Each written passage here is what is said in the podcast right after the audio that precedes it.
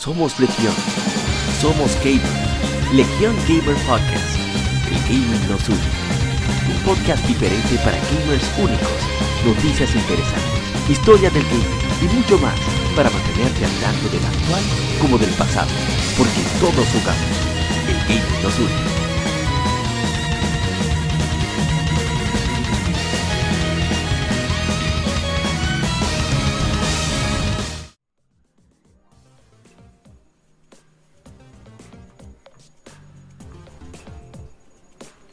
Tal colegas gamers? Somos Legión, somos gamers. Legión Gamer Podcast, el gaming nos une. Soy Yapa y estamos aquí en el episodio número 105 de su podcast Legión Gamer RD. Y estamos de nuevo una semana más, bueno, medio mes más, con informaciones y por supuesto mucha nostalgia y alguno que otro tema interesante que les podría gustar. En esta semana no vamos a tener ni vicio de la semana ni nada, vamos directamente al Game Informe, tenemos muchas informaciones, al igual que Game descargadas. Y bueno, espero que sea de su agrado. Y vayamos allá.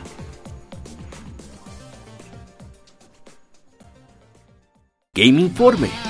Las noticias de la semana debatidas y comentadas.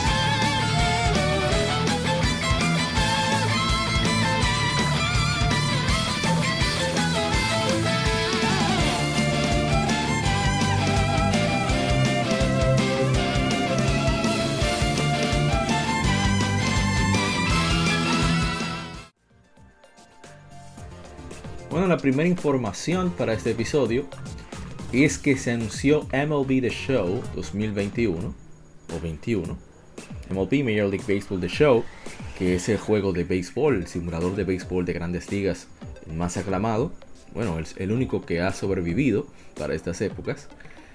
Y bueno, la editora Sony Interactive Entertainment, el desarrollador Sony Interactive Entertainment San Diego Studio, han anunciado MLB The Show 2021 para PlayStation 5, Xbox Series, PlayStation 4 y Xbox One. Se lanzará el 20 de abril. La edición estándar de MLB The Show 21 tendrá al atleta Fernando el Niño Tatis Jr. Costará, costará 60 dólares para PlayStation 4 y Xbox One y 70 en la versión para actual generación, es decir, PlayStation 5 y Xbox Series.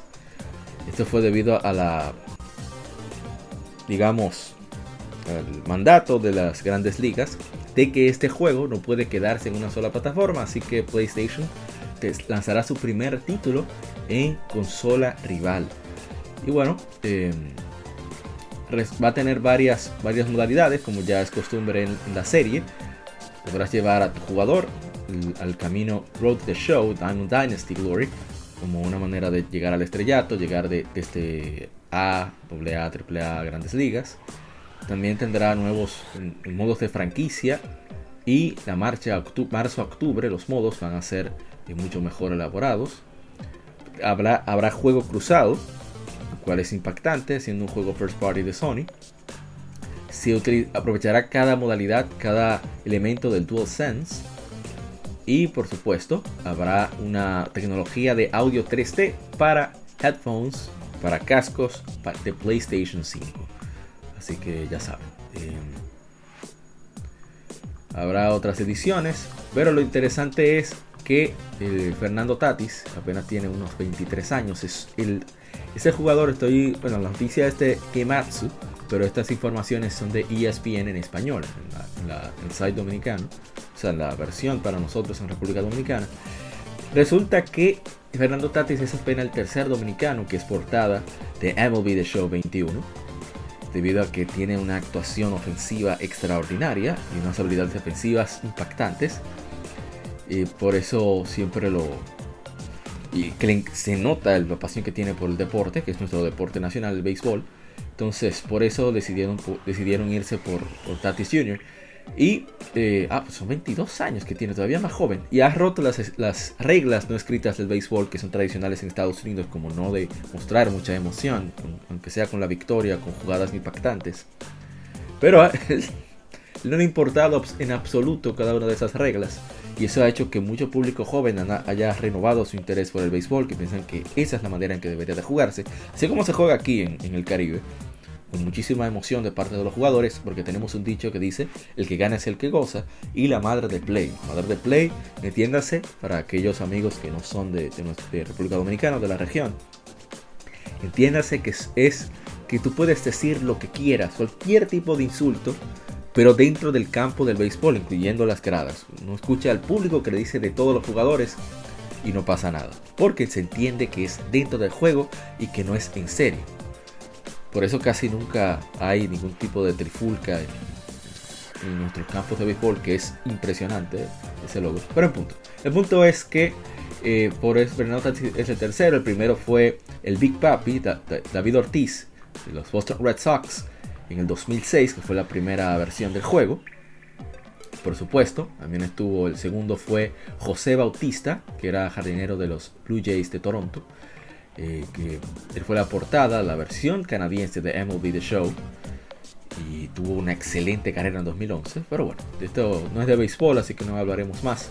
Pero a mí me parece genial que alguien tan joven, sobre todo, y que le encante tanto el deporte, sea portada de, MLB The Show 2021. Eso seguro que va a impulsar un poco eh, los esports aquí en nuestro país con este joven tan talentoso de portada. Y aparte de que el juego es bastante popular por acá. Pero ya, terminamos con el video show. Vamos a ver cómo, cómo lo reciben nuestros hermanos de, Xbox, los gamers de Xbox. Debido a que será la primera vez que esta saga llega a, a esas consolas. Así que va a ser muy interesante. Y bueno, sigamos con más informaciones. Y es que Netflix acaba de anunciar que Sonic Prime será una nueva serie animada de parte de Sega, Wild Brain y Manufacturing Entertainment. Wild Brain, Manufacturing son estudios, me parece que canadienses. Y uno de ellos fue responsable de Ben 10. Vamos a ver cómo les va. Yo espero que se mantiene el estilo de Sonic Boom. Yo creo que va a ser bastante bueno. Ya veremos si cumplirán con ese deseo nuestro. Ojalá que lo consideren. Porque el Sonic Boom a mí me encantó. La serie, ¿eh? no el juego, por si acaso. Que seguro vienen algunos con su veneno. No, el veneno lo dejen que lo tiremos nosotros. Y bueno, eh, será una, aventura animada de 24 episodios para niños y familias. También habrá algunos elementos para los fans de Hueso Colorado. Y, y bueno, será animada en el estudio de Vancouver de Wild Brain. Y también participarán en la producción, distribución y demás. Sé que Wild Brain conjuntamente. Manufacturing Entertainment, creadores de Ben 10 y los, eh, y los personajes y el equipo también de Big Hero 6, oh, pero mira, tienen pedigree, son los que llevarán a cabo la serie y, serán los productores ejecutivos.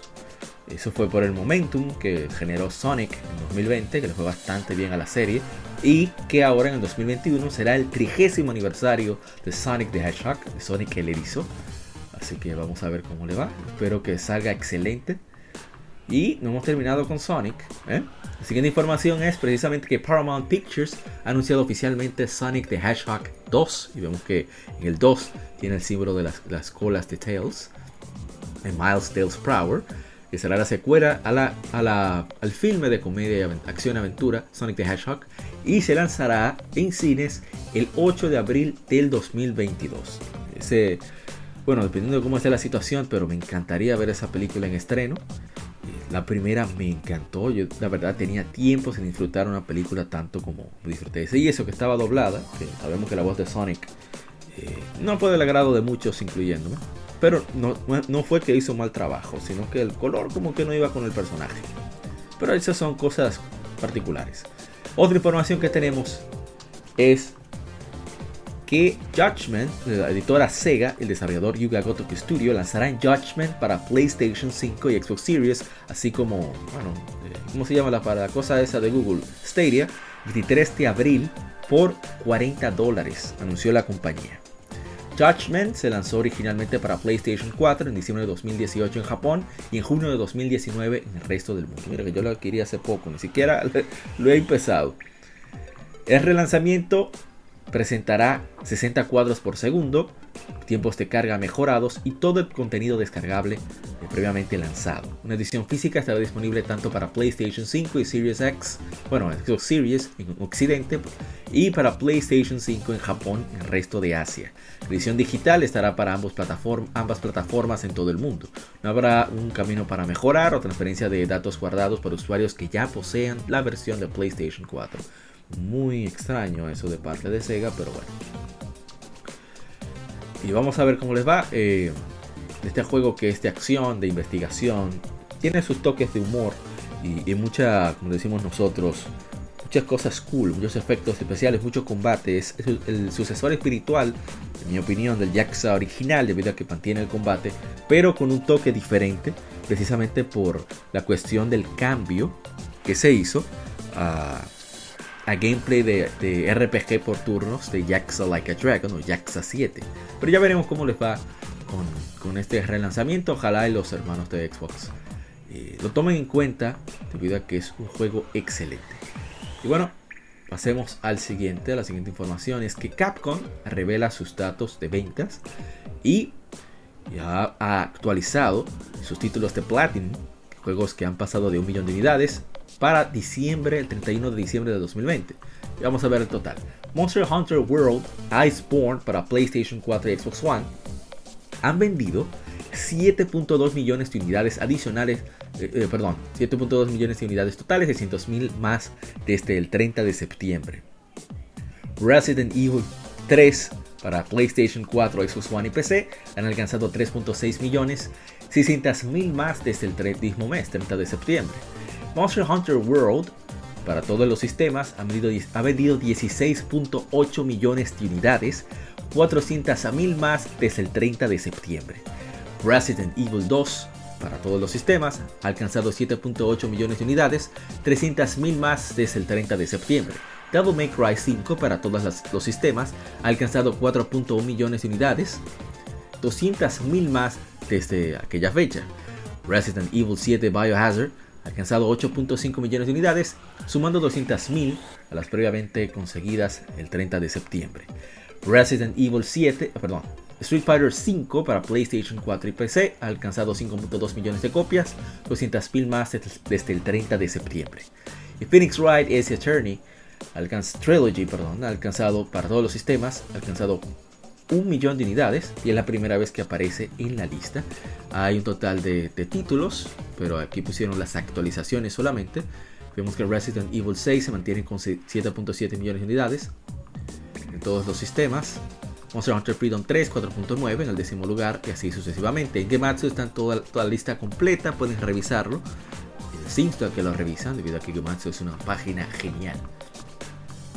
Y bueno, perdón, ahora pasamos a las ventas de, PlayStation, de Sony, los cuales nos tienen con el lanzamiento del PlayStation 5, que fue el 12 de noviembre del año pasado, que alcanzó una distribución total de 4.5 millones de unidades para el final de 2020. Y eso fue algo que Sony anunció sus resultados financieros para los tres meses que culminaron el 31 de diciembre de 2020. Y la compañía dijo que está en camino a alcanzar su predicción de 7.6 millones de unidades para el 31 de marzo del 2021. La distribución total para PlayStation 4 también ha alcanzado 115 millones de unidades, total de 1.4 millones de unidades de PlayStation 4 fueron distribuidos durante los tres meses que culminaron en el 31 de diciembre de 2020, lo cual son 4.6 millones de unidades eh, por debajo de las alcanzadas en el mismo periodo del año fiscal previo, pero es algo eh, que se esperaba debido al lanzamiento de una nueva consola. Además, estadísticas interesantes por ejemplo, 47.4 millones de suscriptores de PlayStation Plus hasta el 31 de diciembre del 2020, los cuales son 8.6 millones más de los 8.8 millones de suscriptores alcanzados durante el mismo periodo del año fiscal anterior. El PlayStation 5 y PlayStation 4, su software, los juegos han alcanzado un total de unidades vendidas combinadas de 103.7 millones de unidades en el tercer cuarto del año fiscal del 2020, los cuales son 20.4 millones de unidades más que los 83.3 millones de software vendidos durante el mismo periodo del año fiscal previo. 18.4 millones de unidades fueron títulos first party, algo muy interesante. Los cuales son 2.1 millones de unidades más de las 16.3 millones vendidas durante el mismo periodo del año fiscal anterior. 53% de las ventas de software fueron juegos totalmente digitales, comparado al 50% del año, previo, del año previo. Esto es muy importante debido a que, según los datos que se arrojaban en total de venta de software en, en diferentes grupos, las ventas totales alcanzaban unos 74% eh, prácticamente de las ventas de juegos digitales. El que sea un 53%, aunque sea en PlayStation, es algo para nosotros, los que queremos que se mantenga por más tiempo el formato físico. Y esperemos que se mantenga por mucho tiempo más. Así que ya veremos cómo nos va en lo que sigue del año. Y, ojalá y que se, normalice, que se mantenga bien equilibrado las ventas entre, entre títulos digitales y títulos físicos. Y bueno, vamos a pasar siguiendo con PlayStation, con Sony. Y es que Marvel's, Marvel's Spider-Man Miles Morales vendió 4.1 millones de unidades para el 31 de diciembre del 2020. Fue Sony, algo que Sony informó a través de su presentación, eh, su anuncio de presentación de ingresos del año fiscal del tercer cuarto del año 2020. Eh, fue un título desarrollado por Insomniac Games, uno de mis estudios occidentales favoritos, y publicado por Sony Interactive Entertainment. Spider-Man Miles Morales se lanzó para PlayStation 5 y PlayStation 4 el 12 de noviembre del 2020. Así que me parece genial que, este juego, que es prácticamente un, tinte ahí, un aguántate a lo que sale el, el Spider-Man 2, y le ha ido bastante bien, lo cual está genial. Y eso es alentador para Ingenio Games, para que continúen con la saga de Spider-Man y para que sigan, haciendo sus juegos. Y avanzando en las informaciones, eh, vamos a, tomar una pequeña pausa antes de continuar. Así que no se muevan, sigan con nosotros en más de The Gamer Podcast, el gaming nos une.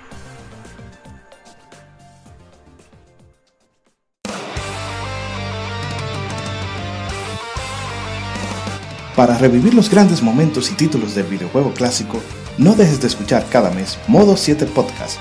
Ven y recuerda con nosotros entre análisis retro, datos y anécdotas la época dorada del videojuego. Sin micropagos ni pases de temporada, solo puro amor por el pixel y el polígono. Modo 7 Podcast, la retroaventura comienza ya.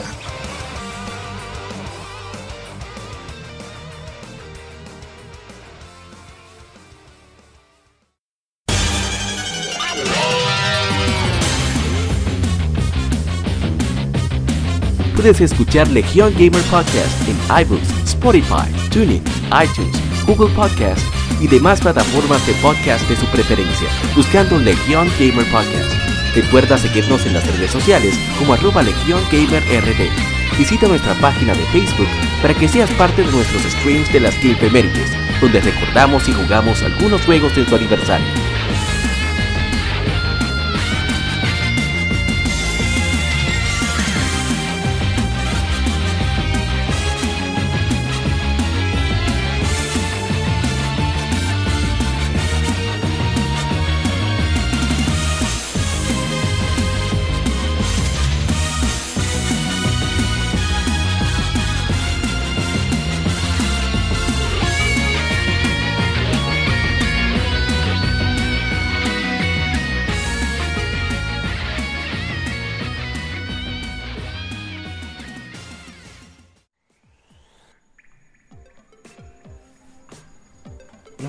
Con las informaciones. ¿Y dónde nos quedamos? Ah, sí, Spider-Man. Digo, Miles Morales Spider-Man. La siguiente información es bastante interesante y resulta que Kadokawa Corporation, Kadokawa, Kadokawa, Kadokawa, creo que es la pronunciación, Corporation, ha formado una alianza capital, capital con Cyber Agent y Sony para fortalecer sus negocios de juegos y animación. La compañía anunció en, sus en, su, presentación de resultados financieros para el tercer cuarto que culminó en 31 de diciembre del 2021, que culmina, perdón. ¿Eh? 2020, está mal la fecha aquí en Gematsu, pero bueno. Para fortalecer la estrategia eh, de mezcla de media, de medios globales, bueno, de media global, que, primer, que principalmente apunta a expandir las marcas de Kadokawa a nivel global, eh, discute, la cooperación con Cyber Agent Inc. y Sony Corporation para explotación mutua de cada uno de los negocios de cada uno, negocios eh, experticio y otras, otras fortalezas de cada uno de la presentación. La alianza permitirá a Kadokawa Corporation mejorar su desarrollo de IPs, de propiedades intelectuales, y así como avanzar en el, en el dominio de los videojuegos. Y efectivamente usar las plataformas y iniciativas que envuelvan la cooperación. Eh, Cyber Agent, que es una operación, desarrollo y operación de fortalezas para juegos móviles, que es de Corporation, que tiene una fortaleza de contenido y, la y creación de IPs constante compuestas de un portafolio diversificado y, y Sonic con la expansión, el poder de expansión global de animación y juegos y videojuegos. A través de esta alianza lo que apuntó es la creación, desarrollo y adquisición de nuevas IPs, la inversión para el desarrollo de, varios derechos para incluir varios eh, derechos, la inversión para comprar eh, poseedores de contenidos y la maximización del uso de IPs existentes centrados en multimedia, animación y videojuegos y por supuesto la, distribución global. Y bueno, con tal razón, de los 1.422.425 acciones de Kadokawa Corporation a través de, un tercero, le ha dado a cada compañía un 1.93% de propiedad. Eso está muy interesante debido a que sabemos que Kadokawa Games, bueno, sabemos para quien no lo sepa, Kadokawa Games son los propietarios de nada más y nada menos que Front Software. Entonces, los responsables de, los Dark Souls, Demon Souls, Bloodborne, Sekiro y demás. Así que esta movida es muy muy interesante. Veremos cuáles serán los resultados eh, en un tiempo. Pasando a otra información, New Game Plus Expo 2021 ya tiene fecha, que es una colaboración de editoras de videojuegos alrededor del mundo, que tendrá su segunda exposición digital de títulos venideros, actualizaciones, presentaciones especiales de invitados, que será el 4 de marzo a las 11 de la mañana, hora del este. Para nosotros en el Caribe serían las 10 de la mañana, 8 de la mañana, hora del Pacífico el grupo anunció el grupo, podrás eh, verlo en Twitch, tienen su, página de Twitch, tienen su website también, newgameexpo.com, creo que es el site. Y bueno, también está en YouTube, ellos van a subir los videos por YouTube también, no sé si tendrán, tendrán a ver, ah sí, em, van a aparentemente transmitirlos por YouTube. Las editoras serán las siguientes: Axis Games, que traen muchos, muchas novelas visuales, sobre todo juegos Otome a todos los sistemas, pero también han sido los responsables de títulos como, Muramasa Rebirth, entre títulos de Spike Chunsoft. Mira que no está aquí Spike, qué, interesante. También Arc System Works America, que ahora son los encargados de publicar los títulos de Arc System Works. Claro, los que no son eh, trabajos para otras editoras, como el caso de Dragon Ball Fighter Z y demás. Konjo Online Entertainment America, que son los responsables de muchos títulos móviles famosos en Japón, pero también son los propietarios de eh, Game Arts y por supuesto las, las marcas de Grandia y Lunar.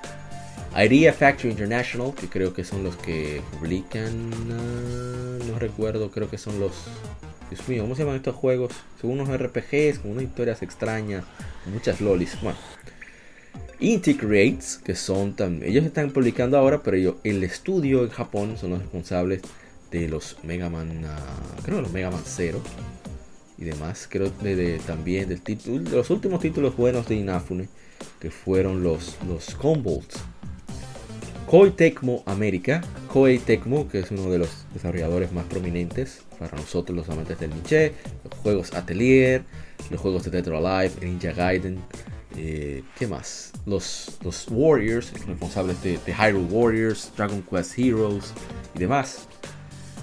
Hay ahora con Persona Strikers, Persona 5 Strikers. Natsume Inc., que son los que publican, bueno, publicaban antes los Harvest Moon, que ahora se llama Story of Seasons. Nice America Inc., que son los que ahora, ahora mismo se están eh, responsabilizando por la publicación de los títulos de Falcon, así como los desarrolladores propietarios de, de el excelente título de, estrategia. Playism, que no tengo memoria qué es lo que hacen, y PM Studios. Así que va a estar muy interesante. Me gusta mucho. Creo que la caída del E3 hará que haya más eventos específicos, más diversos. Y me gusta mucho que haya uno centrado precisamente en títulos nicho, que nunca podían brillar en el E3, nunca. Siempre solamente se le daba visibilidad a los, a los grandes títulos AAA, A, Indies y demás. Y bueno, ya casi terminando este Game Informe, la distribución total y ventas digitales para Trials of Mana ha excedido un millón de unidades, anunció la editora Square Enix. Trials of Mana se lanzó para PlayStation 4, Nintendo Switch y PC a través de Steam el 24 de abril del 2020 y hay un demo disponible. Así que este es un remake en 3D del juego clásico de Super Nintendo que se lanzara en el 95 y por esta razón fue que se optó por no traerlo a Occidente debido a que era un riesgo muy grande. De por sí los RPG no eran tan populares en esa época, hablamos de 1995. Y eh, el Seiken Densetsu 3. Así que es un título excelente, un gráfico, por lo menos el arte visual es, bellísimo. Y bueno, eh, ojalá puedan probarlo, el demo está excelente. Tenemos el juego, o sea, lo tenemos porque lo compramos, pero no lo hemos puesto debido a que nos tuvieron prestado el hermano ex Kunta. Ya lo platinó el desgraciado. Pero bueno, la música excelente, el combate mm, exquisito. Así que denle chance, denle chance. Pasemos ya a la última información para este Game Informe del episodio número 105. Y es que Ratchet Clank Rift Apart es la nueva aventura completa de la saga, bueno, mi saga favorita, eh, Ratchet Clank el malvado Dr. Nefarious usa un aparato que puede acceder a dimensiones alternas para encontrar una galaxia donde siempre gane, Ratchet Clank es, el típico Dr. Nefarious, buscando hacer, trampa como sea. Ratchet Clank se separan. Mientras intentan reunirse, conocen a una nueva luchadora de la resistencia Lombax, así que exploran nuevos locales, así como familiares, pero con nuevos cambios dimensionales, y lleva un nuevo arsenal de armas fuera de este mundo. Nunca has jugado Ratchet Clank, es una excelente, eh, una excelente aventura para iniciar, ya que es una historia aparte, pero los fans longevos de la serie encontrarán, encontrarán diferentes dificultades de conexión. Los juegos, digo, dificultades no, eh, capas de profundidades que se conectan con los juegos anteriores. También eh, habrá un tema, habla del tema de dualidad. Ratchet Clank es una personificación de opuestos formando, formando un todo más poderoso. Este tema se expande cada vez más eh, con versiones, contrapartes alter, de dimensiones alternas de personajes y mundos. Está hermosa la portada de Ratchet Clank. Aunque me sigue preocupando la, la Lombax que aparece ahí. Debido a que no quiero que me le quite brillo a Ratchet. No, con Ratchet no. Ratchet es la razón por la que juego este título. Bueno, los que hagan pre-order de este juego tendrán, podrán eh, desbloquear una nueva armadura.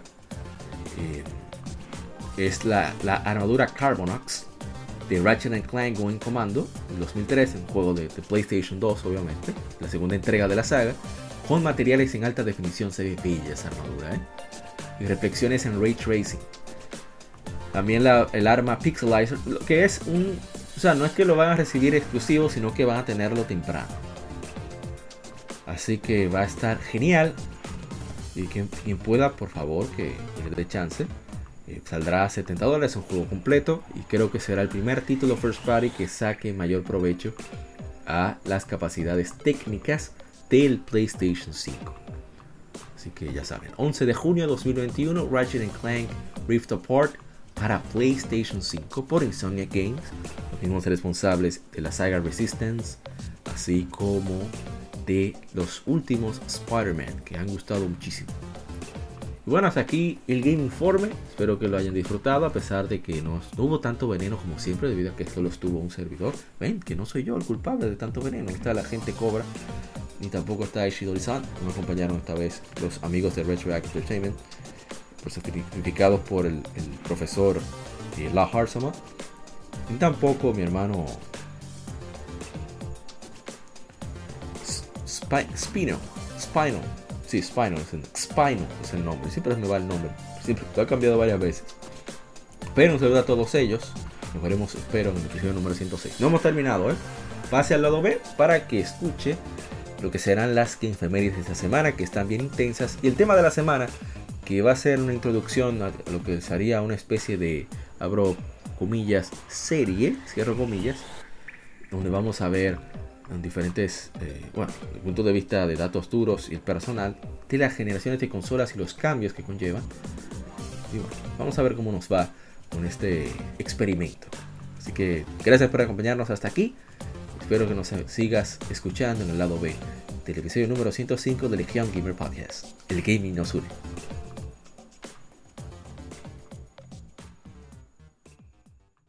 Acabas de escuchar el lado A. Continúa este episodio en el lado B